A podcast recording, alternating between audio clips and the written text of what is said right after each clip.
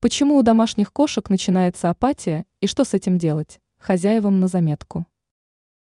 Пусть их процент мал, но есть люди, которые считают, что кошки это самостоятельные животные, и если уж с ними играть, то только тогда, когда самому захочется.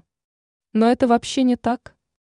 Учитывая, что котят забирают в раннем возрасте, когда ему самое время играться со своими братьями и сестрами, дефицит игр будет очень высоким.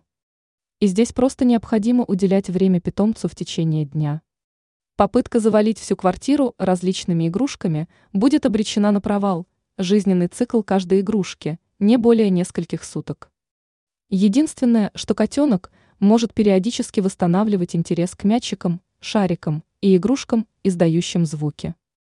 Поэтому, если вы много времени проводите на работе, постарайтесь в квартире создать кошачий Диснейленд – с максимальным количеством игрушек в подвешенном состоянии.